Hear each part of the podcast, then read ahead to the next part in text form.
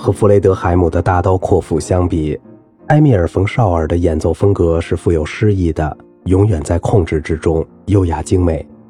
除此之外，他的技巧也是完美无缺的，连一向对同行评价苛刻的约瑟夫·霍夫曼都评价他是李斯特学生中真正伟大的技巧巨匠。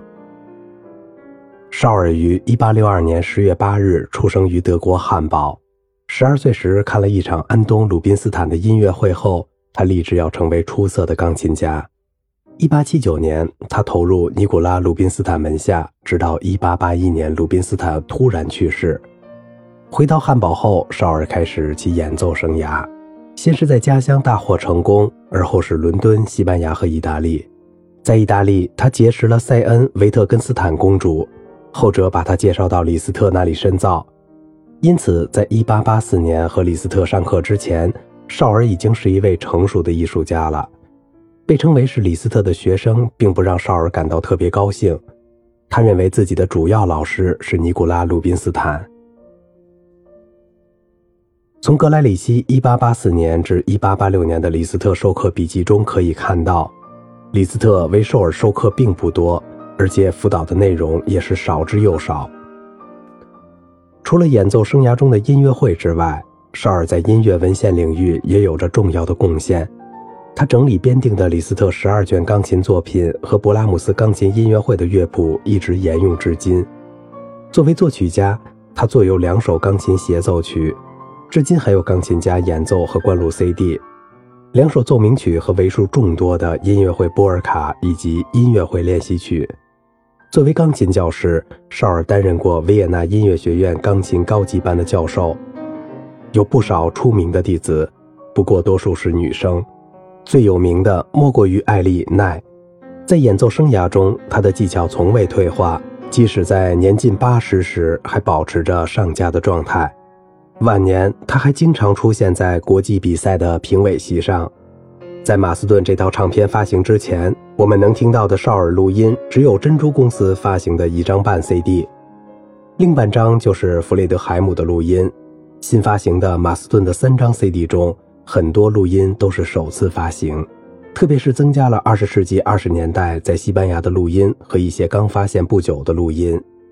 绍尔最为人熟知的唱片就是李斯特的两首钢琴协奏曲。录制了两首作品的李斯特弟子有两个人，另一个是格雷夫。这两首协奏曲录制于绍尔七十六岁时，指挥是李斯特的另一位高足魏因加特纳。他和李斯特学习指挥，两人配合默契，整体上演奏的速度比一般钢琴家都要慢一些。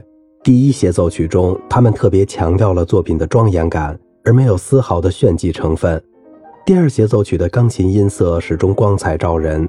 慢乐章充满了诗意。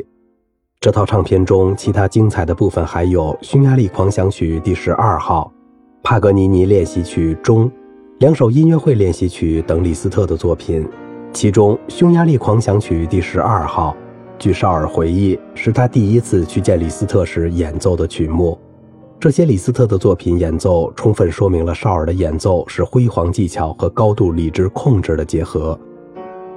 唱片中还包括新发现的特别珍贵的录音，舒曼的狂欢节。透过绍尔对这部作品的演示，又可以看出浪漫派演奏的痕迹。整首作品被删去了几段，很多反复记号被省略，段落之间没有任何停顿，从头至尾一气呵成。这部作品集中体现了绍尔对大型作品整体架构的把握，以及对流畅弹性节奏的成熟运用。最能体现他技巧巨匠的作品是舒尔茨·艾菲勒改编的施特劳斯的《蓝色多瑙河》，艰深的技术在他弹来从容不迫、应付自如，这一点只有后来的列文涅的演奏能与之比肩。阿比特的唱片录制于绍尔七十八岁时，一九四零年。尽管录音效果不佳，但考虑到演奏的珍贵性，还是非常值得一听的。舒曼的 A 小调钢琴协奏曲。是他和门格尔贝格在阿姆斯特丹的现场演出录音。绍尔的演奏风格特别适合像舒曼这种类型的作曲家的作品，细腻而敏感，可以发现一种已经在现代派钢琴家中绝迹的微妙乐感。